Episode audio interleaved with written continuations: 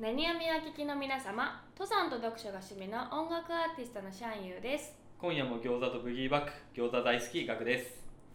私たち2人がホストとなってお送りしている「最近何読んだ?」略して「何読みは」普段私たちが気になって読んでいる本や最近のニュースや話題などのテキストメディアを中心にピックアップして自分たちの独自の視点でさまざまな日常の話をお届けしていくゆえるなラジオ風トーク番組となっております。そういうわけで始まりました「何読み」ですけどねあの今ねちょうど生放送終わりでそうだね2本目ちょっと撮っててなんか謎の緊張がまだしてるんですけど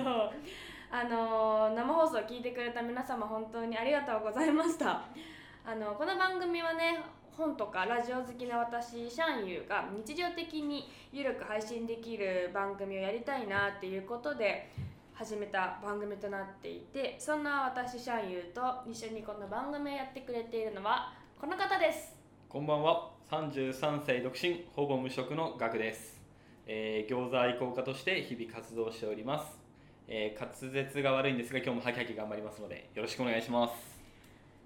ガクさんなんか生放送めちゃめちゃ良かったんじゃない面白か本ったう当、ん私笑いすぎて結構お腹痛くて 笑いす ぎだわあれ映像だったじゃん、うんあのフレー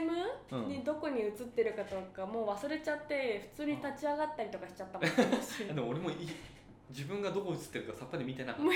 夢中だった喋るの夢中だったよね、いやー生放送いいわうんいや本当質問いただいた方、うん本当にありがとうござあいりまがしたとうございましためちゃくちゃおかげさまで楽しかったです、ねなんかあのー想像以上に質問をね、うんとかコメントしてくださったおかげで本の紹介を2分ぐらい で2分ぐらい終わらせるという、いうやよかったねん、いやあれも面白いね面白かったああいうのもまたうんやりたいね、でなんか動画でまた見てほしいねあ確かにうん確かに、あこういう感じなのねっていうそあの私たち本当に、ま、マジで付き合ってないけどめっちゃ仲いいそう感だじねなのが伝わるとう、うん、すごい良かったなと思いますけど、そうですねはいあのーちょっと次ゲストとか呼ぶ呼びたいね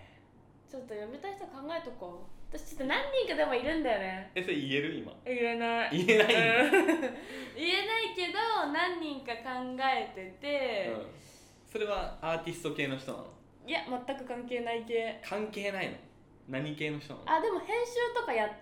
てる人とかの面白そうそうそう他でラジオちょっとやってる人とか、やっぱ話すうまい人好きだから、なんかそういう人ちょっとジャンル関係なしにちょっと呼びたいなと思ってるけどねあーもしかしたら今聞いてるあなたかもしれません よなんかそういう系絶対言うたろうなと思った 今大体読めてきた、うんガでクもさんのででも呼びたいねなんかやめたいやめたいそういうのやりたいうんねなんかさ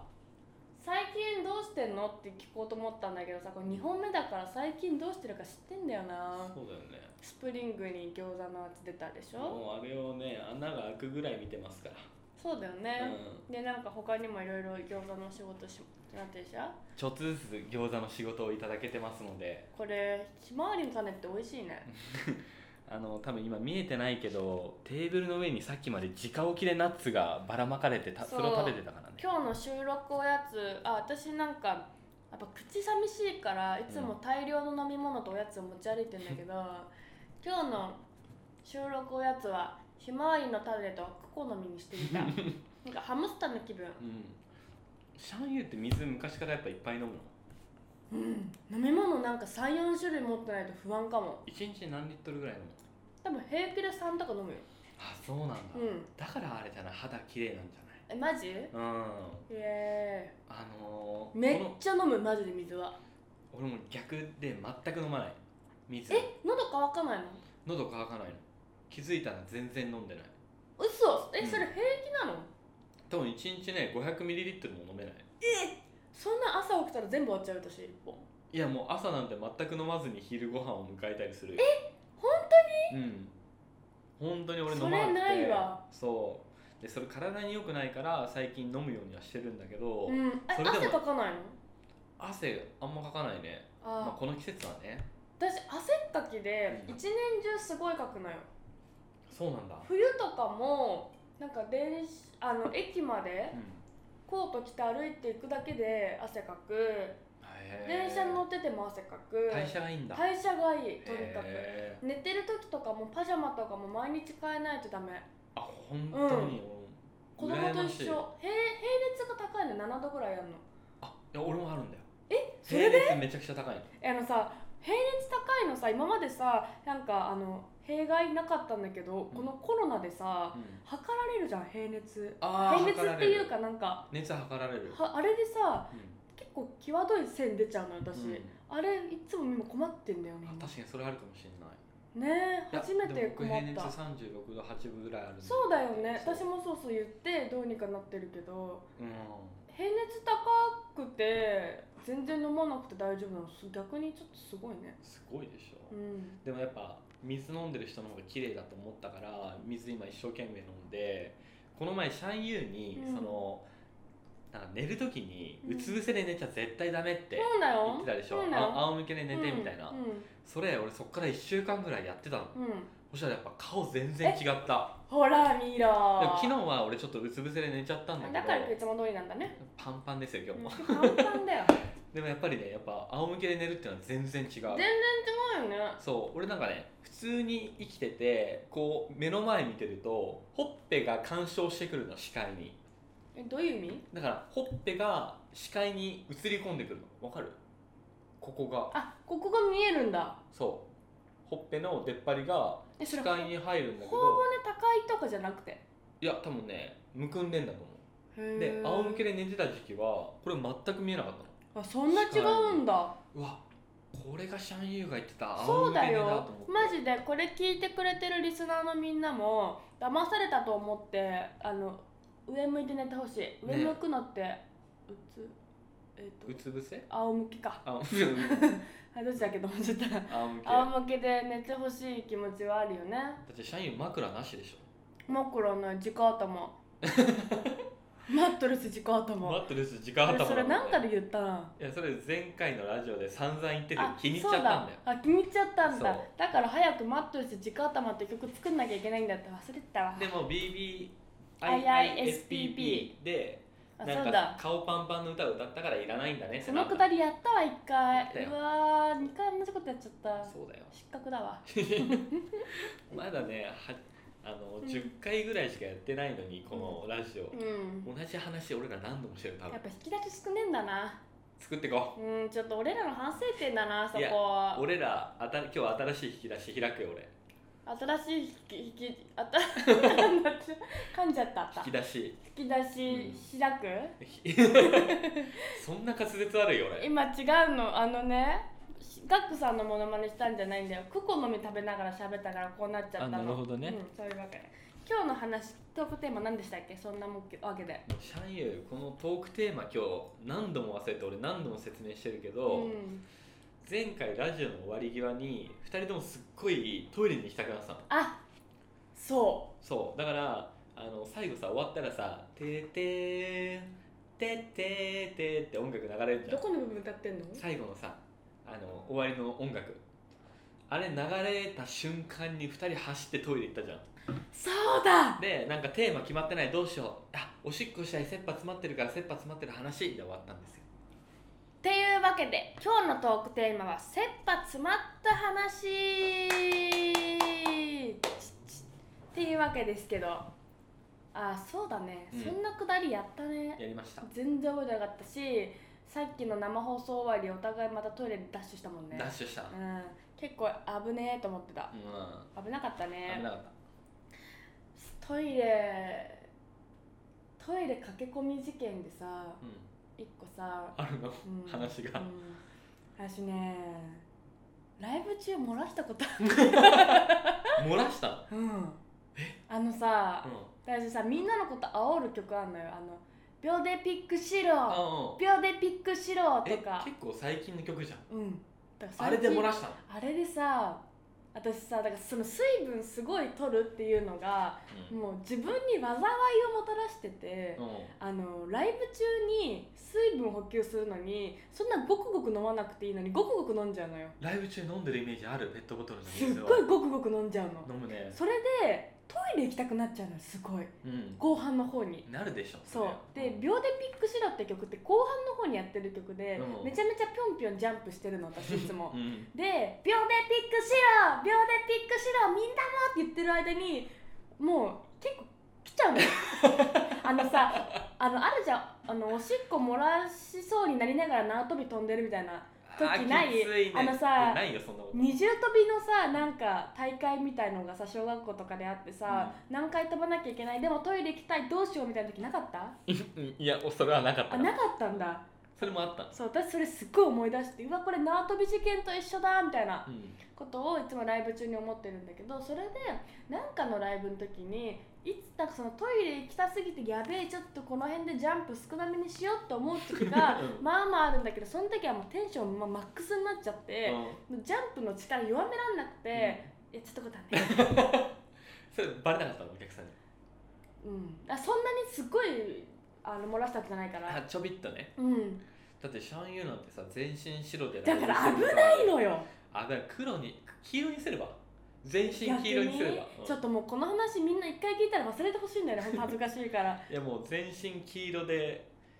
えでもさラ私イブがすれば急にさ全身黄色とかにし始めたらさあシャンユーちょっとこれ漏らし対策しちゃってきたなって思うじゃんえそうでもさやっぱそう思われるの嫌だもん何読みを聞いてくれてる方はさああの話だってなって俺嬉しいと思うよえ嬉しいか一回イエローバージョンで下半身だけイエローバージョ嫌ンだわだったら全身黄色でいくわおいこういこうえー、そうまあちょっとそういうことがあって切羽詰まそるう話切羽ね詰まる話ねワクさんなんかある俺ねもう切羽詰まった話で思い出すのは大学時代のあのコンビニのバイトの話がある 何それもう面白いんだけどいやまだ早いわ なんか俺あの某コンビニの夜勤をやったの、うんうんうんうんでそれあのー新規オープンのあのーコンビニで、もう研修から参加していざそのオープンしてからもあの夜勤のバイト入ってたのオープニングスタッフねそうオープニングスタッフやってたのでそのコンビニってどういうコンビニかっていうとちょっと分かる人は分かっちゃうかもしれないんだけど毎朝手作りのパンを出すお店なの手作りというかお店で焼いたパンをその店頭に並べて販売するコンビニなのもうだいぶ絞られたね絞られたでしょ、うんまあ、ちょっとあのちょっと問題発言が出ちゃうから、はいはいはいはいまああのそのはっきりさせないでほしいんだけどで夜勤で入ってたから基本1人か2人みたいなで当時ワンオペの問題とかなかったから 1人でも入ってたりしてたのうんで1人で夜勤入りながら要は夜だとさそのお弁当の廃棄したりさ、うん雑誌の入れ替えしたり商品の補充したり、うんしながら、まあ、レジを打ったりしないといけないんだけど普通のコンビニならここまでなんだけど俺そのばコンビニはパンを仕込まないといけなかったの。パンをこやべえうメロンパンとかに霧吹きかけてうん形こう整えてオーブンの中に入れるみたいな、超大変じゃない超大変でしょ一人の仕事じゃなくないでしょでも当時は1人だったのうんでなんかある時俺一人で入っててまだ始まってほんと1週間2週間ぐらいの時ねに俺夜一人になっちゃって、うんそれ全部こなさなくちゃいけなかったの、でもその、まあ、レジをやるじゃんうんレジをやってまた裏に戻って、うんパンを作って、うんあお客さん来たって言ってまたレジ行って、うんパンを作ってみたいなもうその繰り返しで全然進まなかったのでいよいよ本当今もうパン焼かないとあの間に合わないぞっていう時間に なってでもうもうこんなん絶対できないみたい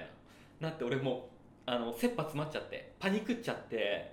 もううわーって思ってコンビニの電気を全部バチンって消してで俺もう真っ暗闇の中でひたすらこうパンを作ってオーブンに入れて用意するっていう時間があったので俺それコンビニってやっぱセントラルで管理されてるから、もう電気が消えてるコンビニがあるぞみたいな感じですげえ電話してたのでも俺はもうパン作るの必死でいやもう電話出てる場合じゃないって思ってこう一生懸命だって真っ暗なさコンビニなんて見たことないでしょ見たことないもよう駐車場の電気とかもバスーンと落としてもうひたすらパンを作ったから営業停止して営業停止したの俺 がもう自動ドアのもうえ何いやもうじゃないと朝の方々にパンを届けられないと思っ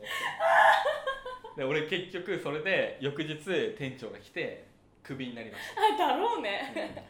でね俺もうこの間にももうコンビニいっぱい事件が起きちゃってて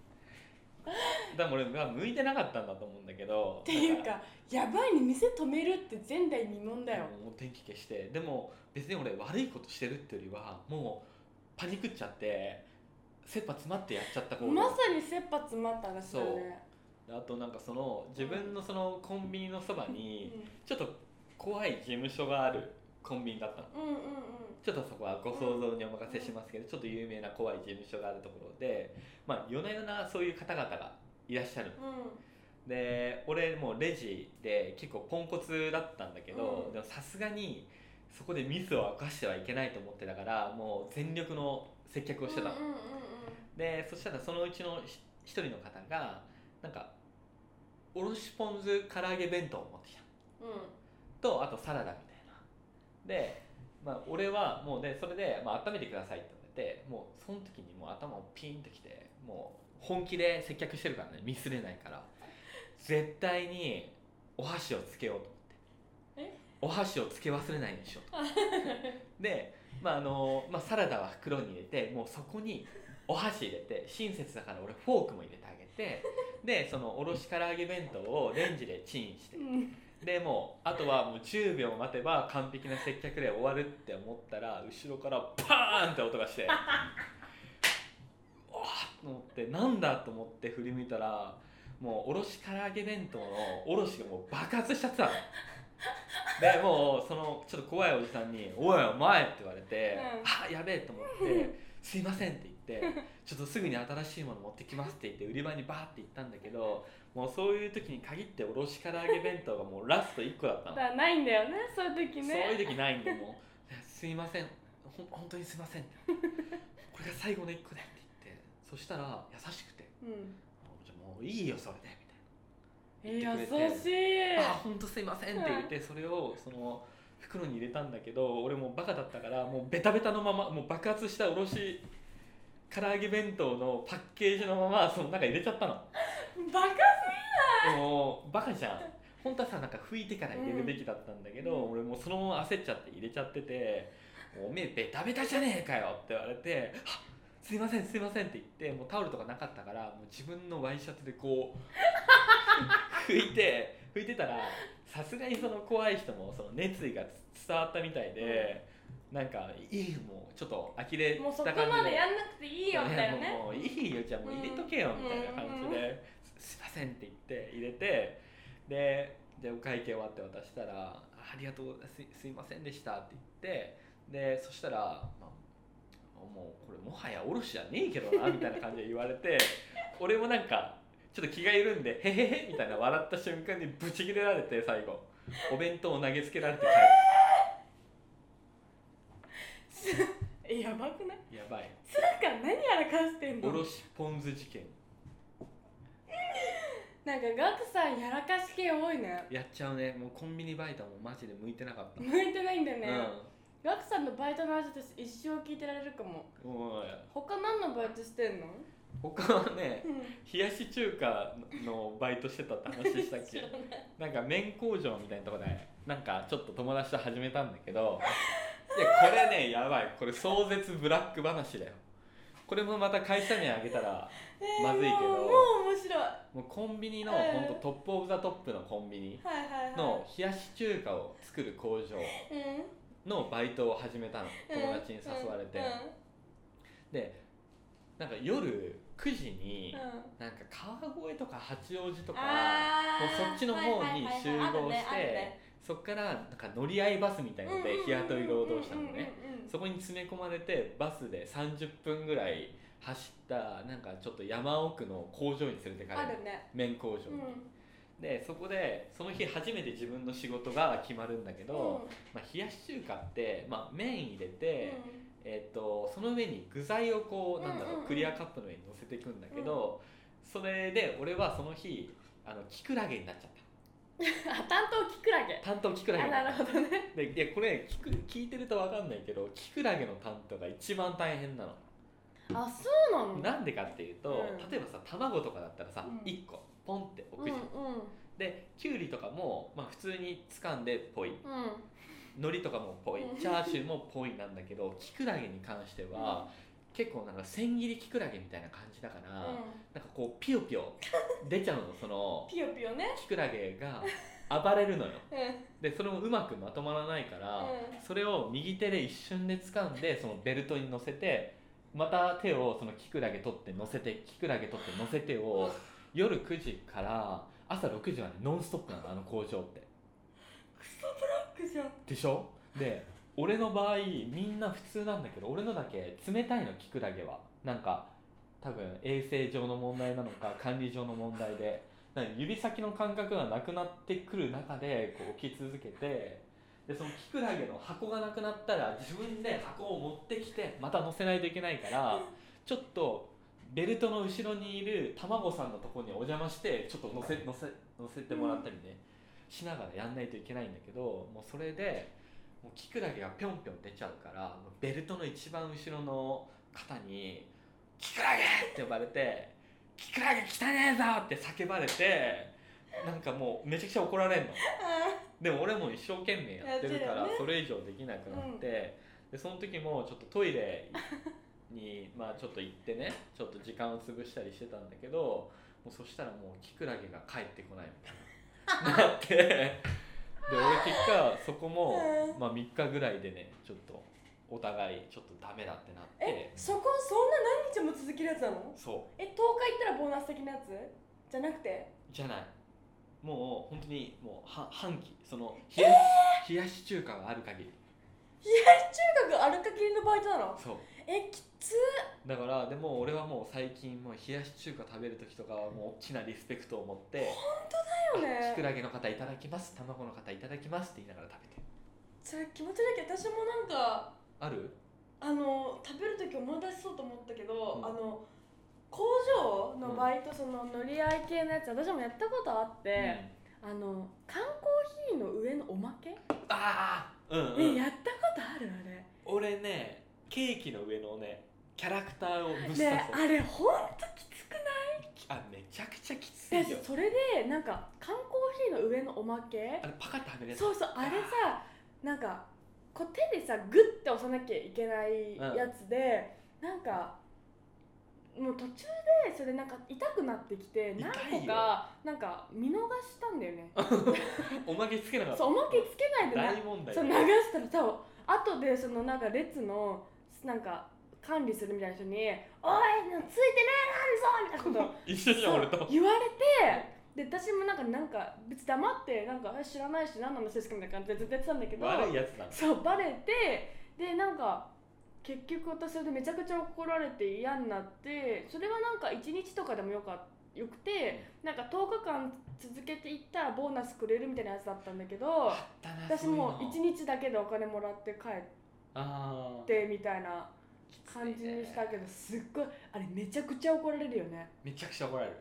めちゃくちゃ怒られて途中で寝ちゃうよねやりながら。そうそう寝るんだよね寝ちゃうわね俺なんか一回さそのクリスマスケーキのバイトでそのピカチュウをそのケーキに刺し続けるみたいなラキッでそれも俺もう頭おかしくなっちゃうんってピカチュウの向きがもうむちゃくちゃになってんのよなんか本当はねピカチュウとイーブイが向かい合ってるみたいな感じなんだけどピカチュウがもうそっぽ向いてるみたいなケーキ作ってめうんっちゃ怒られていや「ピカチュ ウ!」って「ピカチュ外ウ!」向いてんぞみたいなね俺ピカチュウって呼ばれるの初めてだって思いながら本当だよねそうあれも本当やってるうちにわけわかんなくなっちゃってなんかケーキに間違えてこう手を突っ込んじゃったり本当ね多分眠くなるあーあれと人間よくわかんなおくかなる、しくなるよね、眠くなったり私もしてたな社員は他何のバイトやってたの私あとね一番仲良くやったのチャリアああ自転車自や転車屋さんうん学生時代、専門学校時代4年間チャリンコ屋でもなんかそれあでも私チャリンコ屋のなんかあの自転車のさ保険ううんうん登録防犯登あーある録ねとかああのーなんかほあるじゃん、うん自転車のなんかいろいろ保険っぽいやつ、るねあの事故った時のうんうんやつとか入るのをあのーあっせんあっせんじゃねえあかっせん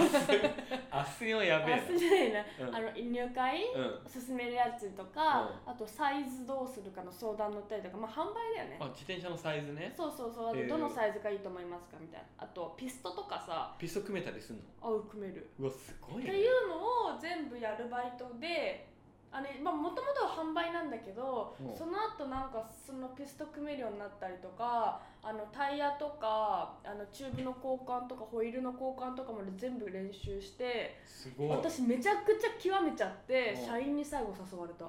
へえでも社員はやっぱ極める力があるからね極めたいっぽいそうだよねで私なんかその時に異常にそのバイトに精を出してて学生時代、なんかあの入荷してきた新しい自転車とか全部試飲して、うん乗り心地とか試飲市場あ試乗飲 飲んんだだの試乗して全部乗り心地確かめたりとか、へーなんか私くらいのサイズだったらこのくらいのサイズとか、へー女の子これくらいのなんかクロス乗れますよとか、うんやれるようにめっちゃやってた記憶へーあとなんか電動チャリ売れる地域だったから、うんパナソニックとヤマハの違いとかあそうあ今度聞きたいかもすげえやってたあへ全然やれる、へえっていうのをすごいやって私バイトなのに営業成績社員より良かったもんへえそれ今でも自転車乗ったりするのあ今でも乗るでも乗るんね私あの実家に自分のチャリ置いてきちゃっててこっちまで持ってきてないからうんこ東京で住んでからもないんだけど、えーそれクロスうんそれクロスへえ自転車でもやっぱりいいよね、自転車あのバイトなんか楽しかったなんか飲食のバイトはさうん、あの兼業あるじゃん兼業とか検便とそうかあれマジでやりたくないからなんでえなんかやだ恥ずかしい、え私ねなんかわかんないんだけどあの行中検査とかあったじゃん小学生の時、うんあれとかもどうしてもできなくてなんで、えわかんないあのさなんか検査取る時にさおしっことか取るのがあんじゃん、うん、なんか病院とかで大きい病院でやる時とか、全部できないのえ俺もあれパンパンにするよ、えマジ、うん、入れすぎですって言われるぐらいえ羨ましい分けてほしいわもうもうちょちょっと蓋ひねったら出てきちゃうぐらいもうえパンパンにしてる私あれ毎回できなくてなんでできないえのなんか恥ずかしいとかっていうよりなんかできない何がわかんないできないんだ、へうんだから飲食避けてんのバイトいえ飲食はじゃあ経験はないのや今ちょっとやってるそこはあのなんかアルバイトの面接の時に検便と検尿ないかちゃんと確かめたから入った からないって言われたから、じゃあやりますって言った、へえあ今もやってるんだ今もやってる、えへえそこのバイト先マジトリッキーでうさ、んあなんか俺絶対店の名前言えないんだけどお客さんのこなんかあれだから、うんけどマジでなんか結構やばくて、私一番衝撃だったお客さんがうんあのお正うん月になんかあの普通になんか56人の家族連れおじいちゃんうんおばあちゃん、子供とかの家族連れが来た時になんか。あなんかそんな「何々ちゃんお年玉何々」みたいな感じで結構和やかなムードで、うんあなんかいい楽しそうだなと思って見てたら、急に子供がいあの普通のレストランなんだようんに半紙広げて普通のお習字のうんお半紙広げておでなんか墨汁みたいのをなんかお皿に出してそこえであの書き初めプチ書き初めみたいなの始めたのお皿って何持ってきたお皿えうん普通お店の、うんやばいやばいでしょと思って私ねこれ嘘みたいな本当の話なのうんやばいであのお冷やのグラスあるじゃんうんそれで筆洗ってんの嘘でしょえ止めないのって思ったのっていうかえつそれやばいね何で持ってきてんのって思ってうんそれやばいな嘘みたいな話でしょこれうん私それ今までのバイトの中で一番あの衝撃のお客さん一番へっていうお客さんが来るようなとこでバイトしてるえまあなんかびっくりだよね私も「え大丈夫っすか?」と思ってでもねちょっとねそこは店長とか責任者の方に言っていただきたいとこだよねなんか一応なんか店長報告したけど、うん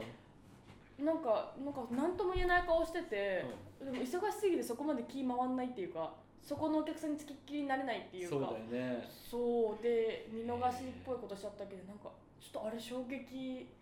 やーでもやっぱ衝撃は結構あるよねバイトしてるとさあるよねなんか普段出会わない人人たちに会えるから結まあ構ある驚きもあるけど面白さもあるよねあとバイトで一緒になった、まあ、バイトの何同僚というか、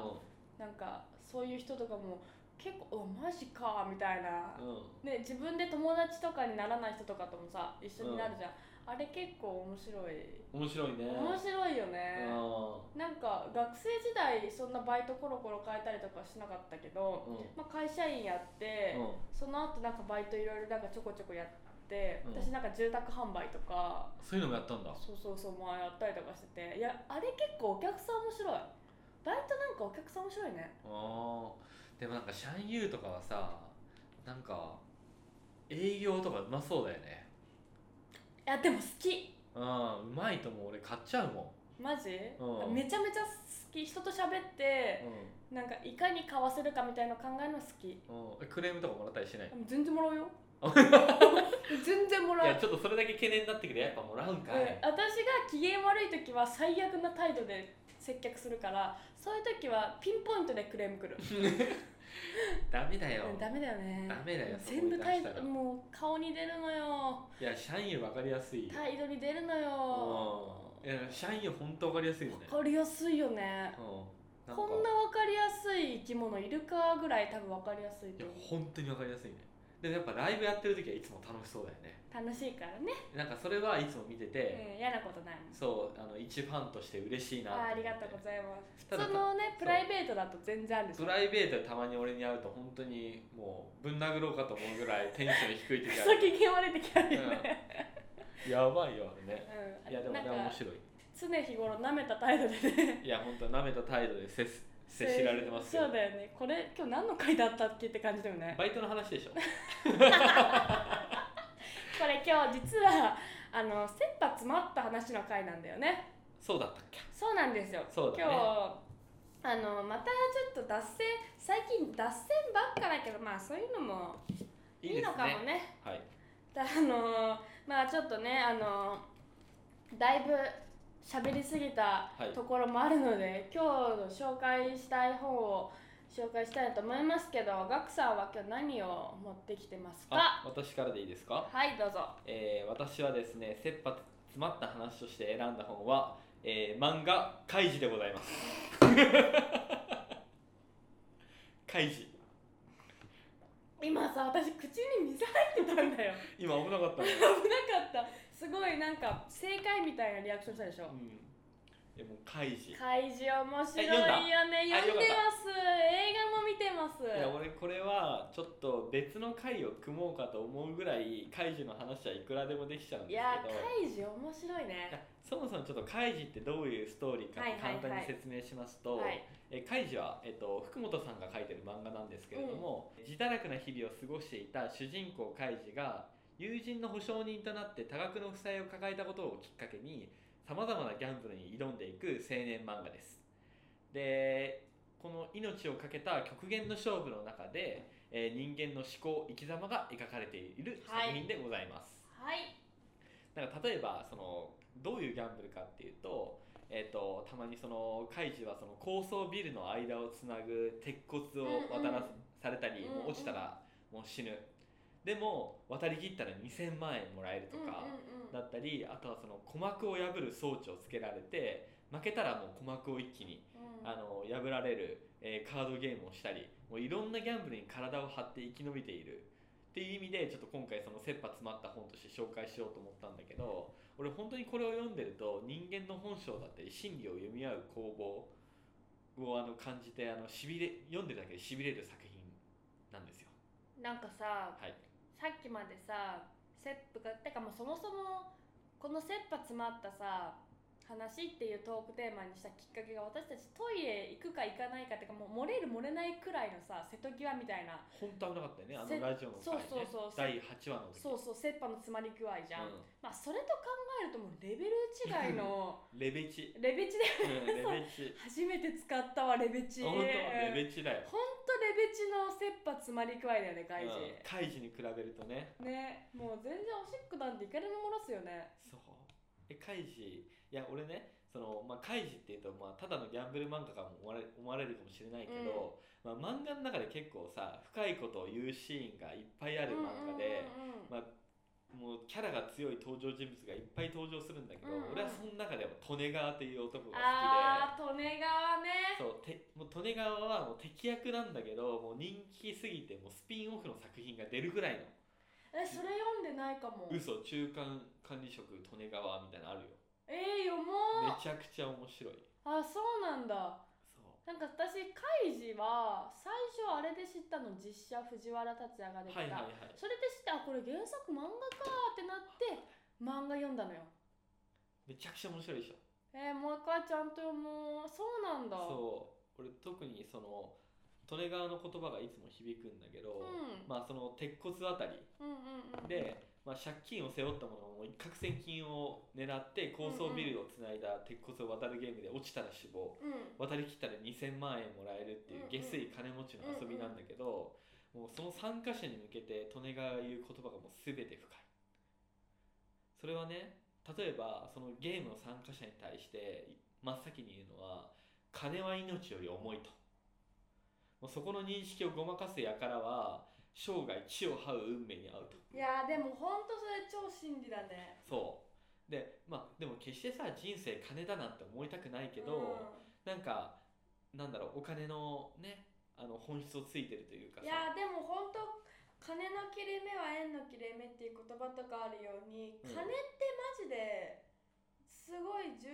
要じゃない私結構そういうエピソードまあここでは言えないけど、うん、めちゃめちゃなんか自分の身内とかでもあるからそうだね、うんちょっと信頼関係を崩すものでもあったり時にあはるねね、うんまあ、人を幸せにするだけじゃなくいてやそほんういうと側そう面もあよるでそういう意味で多分利根川は言ってるんだけどなんかその要はその鉄骨を渡るか悩んでるやつに対してお前ら甘いとうんあの2000万っていうど2000万っていう大金どういうものか分かってんのかと2000万っていうのは、まあ、高校大学と受験戦争を戦った後に就職活動して就職活動した後もその上司に頭を下げてへつらってその出世をして、あの30代40代になってやってやっと貯蓄できる金額だぞと、でもそのいその鉄骨を渡ってるやつらは要は債権者だからもう借金してるやつだからお前らはそんなことしてないとお前らは逃げに逃げ続けて今があるんだとでこの鉄骨渡りっていうたった30分で終わるようなゲームゲームで2000万もらえるっていうことにをありがたく思えといやーでもほんとそうかもそうだよねなんか結構さなんか自分とかもさ、なんか私貯金できないタイプなのようんあったらあっただけ使っちゃうタイプな社の員そんな感じするわでしょ、うんでさ私お母さん税理士だからさいやそれが驚きなんだよいつすもっごいもう私ちっちゃい頃からずーっとお金のこと言われ続けてんのあお母さんにそううやっぱまだ治らないんだけどん治ってない全然治ってないね治ってない、うでもんねほんと今なんか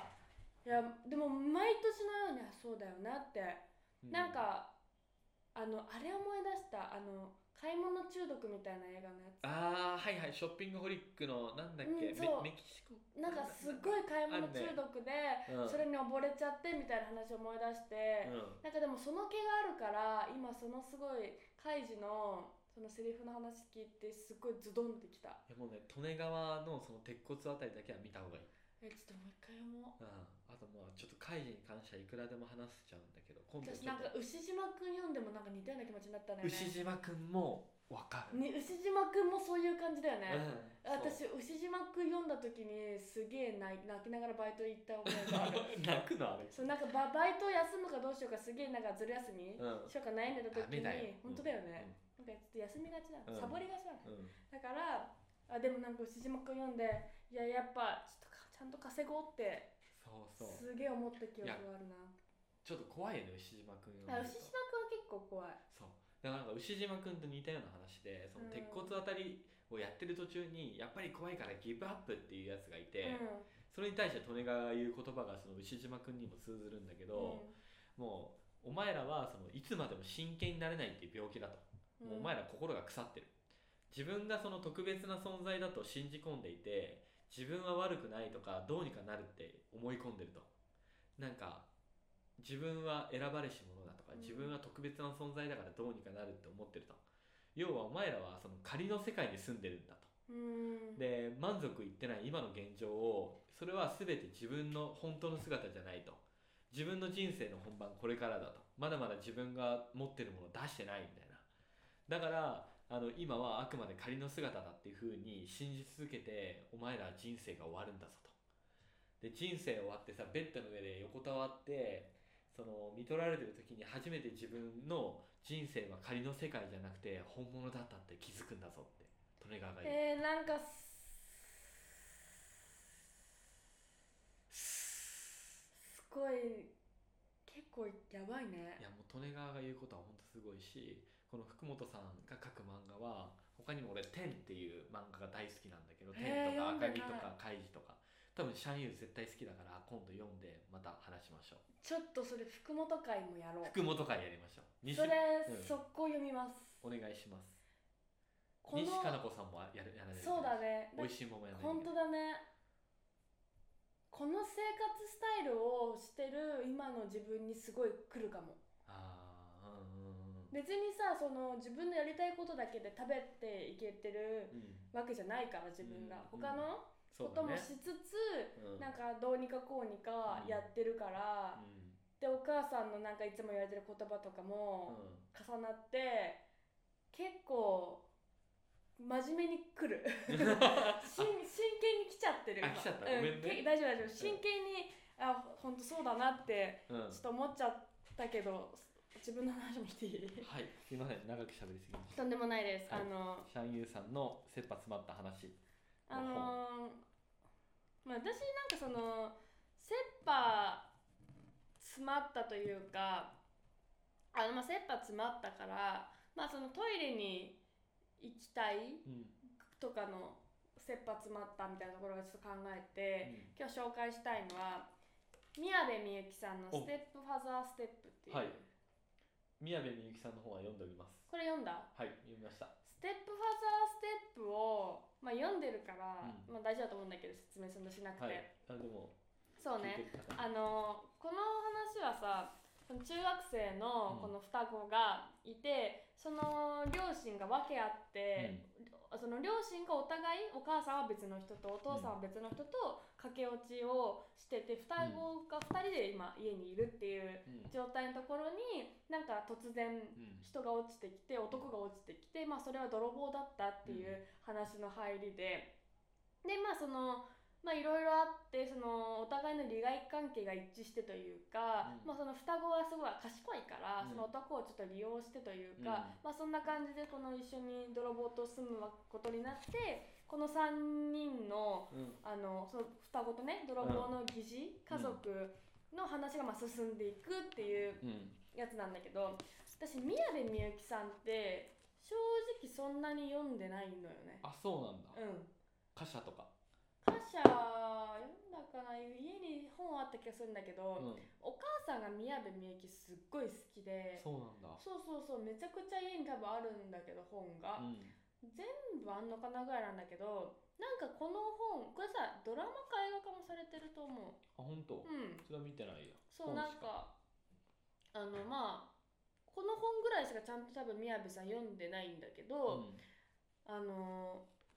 私ね、まあ、なんでこのテーマでこの本を選んでるかっていうと、うんトイレに行くのもうん忘れちゃうくらい面白くってずっと読んじゃったっていう なんちゅう切り口 で話してんの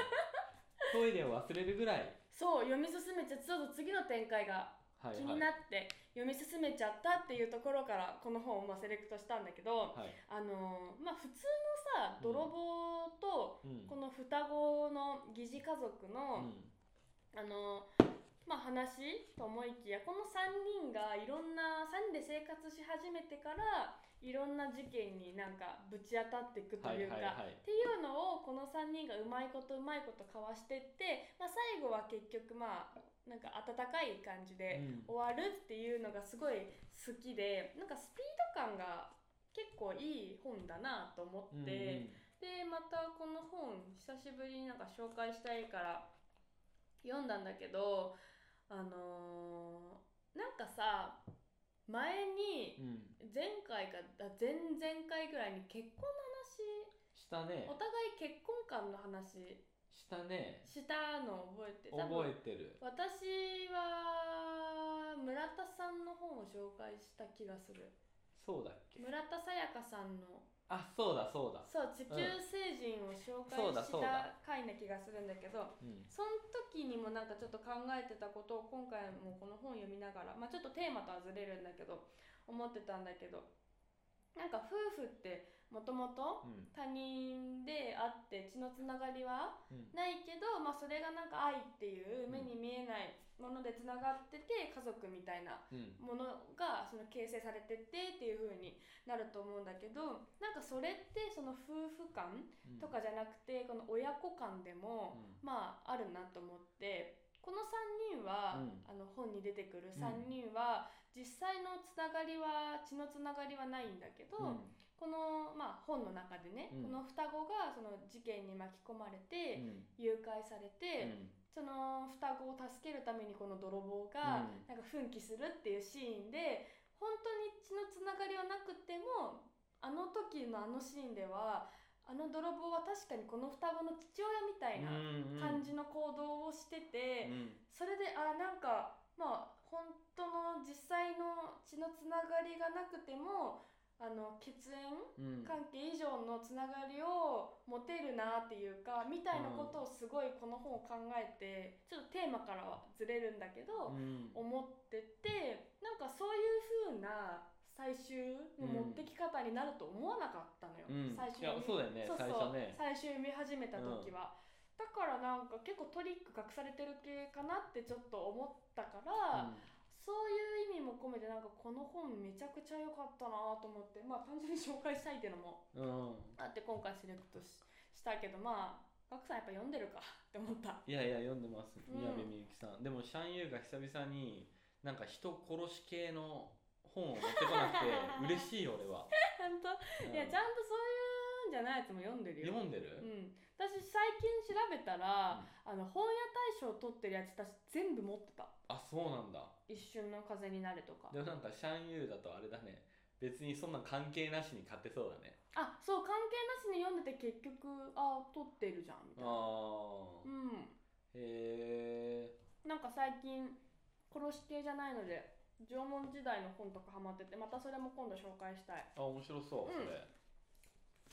っていうわけですけどまたちょっと今日も喋りすぎてだいぶ長くなったんでここらでやべえやっちまったはいあのーここらでなんか告知あればはいえっ、とこれが放送されてる時もまだ販売してるかな19日7月これ多分あそしたら大丈夫だえっ、としつこくてごめんなさい6月23日販売のスプリング8月号に、えっと私の、えー餃子レシピ載せてますので、えーぜひ見てみてくださいで合わせてインスタグラムで引き続き餃子の情報を上げてますので、えー KEBAB ケバブで検索して、えー私のインスタを見ていただければと思いますのでよろしくお願いしますはいシャンユーさん KEKBB? 違うわなんだっけやめろ変なこと言うのなんか今バイク川崎バイクみたいないやそうそう俺もね毎回言うたび感じだなって思った KEBAB だよそう「ビッグビーバイク高速です!」みたいなやつ違うっけ BKB じゃ ないからほんと気をつけて KEBAB ケバブみたいな感じだなって思っちゃったけど、はい私の告知は毎度毎度のことなんですが8月の25日にあのシャンユーソーというイベントをやることが決まってまして、はいこの時期にはもしかしたら第1弾発表がされてるかと思いますがあの、まあ、今年はねあのちょっと海外ともいろいろつないで、あの音楽のライブをやってもらったりだとか海外つなぐのはいえめっちゃ楽しみちょっといろいろとそんなことを企画しつつはいあとはまあ多分ね今年はトークとか多いかもしれないけどまあああいいですねそんな感じであのオンラインとかでもねもちろん楽しめるようはないろいろコンテンツ考えてますので、はいぜひあの私のインスタグラム、ツイッターのトップページにシャンユーソーっていう私のイベントのリンク貼ってるのでぜひそちらからイベントをチェックしてもらえればなと思います。まあ、7月これからあと8月イベントに向けて毎週のように何か告知をしたいなと今考えておりますのでぜひお見逃しなく絶対私も見ますはいというわけでちょっと長くなりましたけどここらで今日は終わりにしましょうかねはい次のテーマどうしましょうじゃあ次回のテーマは夏ということで動物にしましょうか関係ね。ねえわ動物といやちょっ夏とね私前までなんか犬派猫派みたいなことを聞かれるやつあるじゃん、あるねあれで私大体どっちでもみたいな感じだったんだけどん最近完全に猫なのよなそう意外だねいやめちゃめちゃ猫好き、うんなんか何があったのまあ、いろんな人がインスタのストーリーに猫をあげまくってるっていうのに影響されてんだと思うんだけどえそれか見て可愛いなと思うの、うんシャンユー可愛いでしょそんなシャンユーがそんなシャンユーも可愛い、でしょ、うんっていうわけではい次回は動物会にしたいと思いますはいそれではまた来週も聞いてくださいシャンユーでした企画でしたありがとうございます